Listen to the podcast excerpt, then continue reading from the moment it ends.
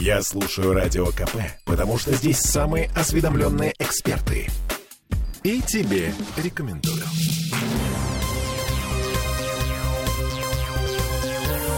Темы дня.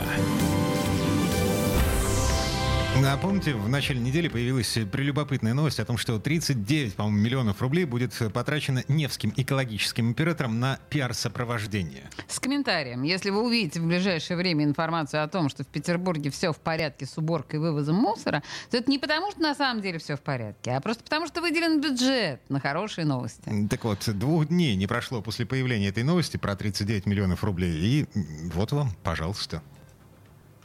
Нашу диспетчерскую службу комитета за новогодние праздники 22 года да, поступило всего два обращения с просьбами там, да, в 23-м, прошу прощения, да, а, поступило всего два звонка а, с жалобами. А, за такой же истекший период прошлого года это было 1002 звонка. На портале «Наш Санкт-Петербург» за новогодние праздники мы получили всего 25 обращений. За такой же период прошлого года более тысячи обращений. Посредством платформы обратной связи на сайте госуслуг. Это было тоже 25 обращений в этом году против 2021 года 800 обращений. То есть статистика говорит сама о себе, что вот именно э, этап вывоза да, коммунальных отходов, он абсолютно налажен. Но, тем не менее, мы с коллегами уже проговаривали, что в этом году будем работать еще над улучшением качества представляемой услуги. Еще? Ага. Это Иван Казаков, зампред комитета по природопользованию Санкт-Петербурга. И что получается, по большому счету, в 50 раз снизилось количество жалоб на, на вывоз мусора из наших дворов. Слушай, ну это вообще это, канает это, на книгу рекордов Гиннесса. Это, это не по... просто прорыв, это что-то офигенное. Совершенно. По сравнению с новогодними каникулами э, прошлого года, когда у нас был мусорный коллапс. В 50 раз. Невероятно. А, а еще нам объявили, что каждый житель Петербурга производит 3,5 кубометра мусора в год. Это статистика по итогам прошлого года. 2022, да. На круг получается 17 миллионов кубометров, и власти таки научились с этим справляться. Это уже начальник Ивана Казакова Александр Герман, председатель комитета по природопользованию. А в 2022 году задействованы исключительно объекты обработки ТКО, полностью отвечающие требованиям законодательства. Благодаря этому процент обработки ТКО увеличен с 29% в 20 2021 году до 44 в 2022. Процесс захоронения такого стал полностью под контроль, осуществляется исключительно на объектах захоронения отходов, отличающих требованиям законодательства, включенных в территориальные схемы Ленинградской области и Санкт-Петербурга. Таким образом, система обращения с ТКО стала прозрачной и контролируемой. Я слушал э, этих людей, ну, там они много говорили всего. Э, там вплоть до того, что каждую машину, э, за ней не только следят по GPS-маячкам, а ее фотографируют. То есть каждая машина, а, она проходит учет. Каждая машина с мусором, которая выезжает из города и привозит этот мусор куда-то на полигон. Потрясающе. Значит, теперь по поводу светлого будущего.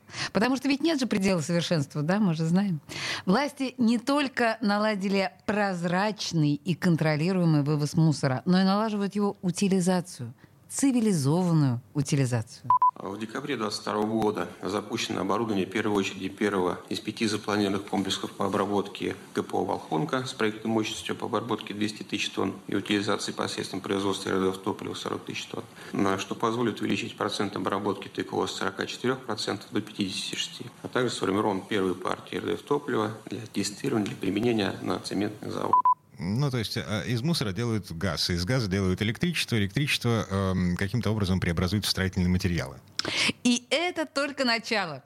Теперь слово главному герою этой вакханалии, гендиректору Невского экологического оператора Екатерине Горшковой. В этом году уже в 23-м мы планируем запустить а, вторую очередь а, нашего комплекса по переработке отходов на Волхонском шоссе, которая увеличит долю обработки, вернее, размер обработки до 600 тысяч тонн входящего потока, а также будет а, осуществлено строительство цеха компостирования органической фракции твердых коммунальных коммунальных отходов, которая существенным образом а, позволит снизить э, те а, отходы, которые должны будут вывезены на, в места размещения. Также в 2023 и 2024 годах у нас планируется строительство еще э, четырех комплексов, кроме комплекса по переработке отходов Волхонка, три в Ленинградской области, еще один в городе. Они находятся на различных стадиях проектно-изыскательских работ. В общем, задача а, стоит в том, чтобы все 100% а, твердых коммунальных отходов, которые образовываются в Санкт-Петербурге,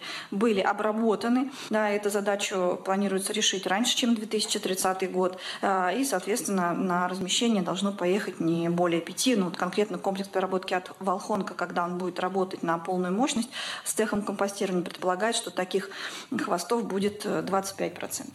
Ну, короче, э, семимильными шагами в светлое будущее. Я на, на всякий случай напоминаю, э, комментарий к тому, что вы только что прослушали. Вот э, на последние шесть минут вы слушали отчет Комитета по природопользованию и Невского экологического оператора о том, как у нас все хорошо. 39 миллионов рублей Невский экологический оператор потратил на пиар-сопровождение. И мы все замерли от восхищения, как эффективно потрачены эти 39 миллионов рублей. Ну как, это пресс-конференция, между верно, прочим. Верно, да. Да, в и Тартасе, в смысле в агентстве ТАСС. А, короче, если вы не согласны с тем, что вы сейчас услышали... А, Позвоните мне, пожалуйста, в программу «Накипело». В 9 часов вечера. Прямой эфир у каждого 2 минуты на то, чтобы высказать э, свой эфир по поводу того, что происходит в окружающем мире.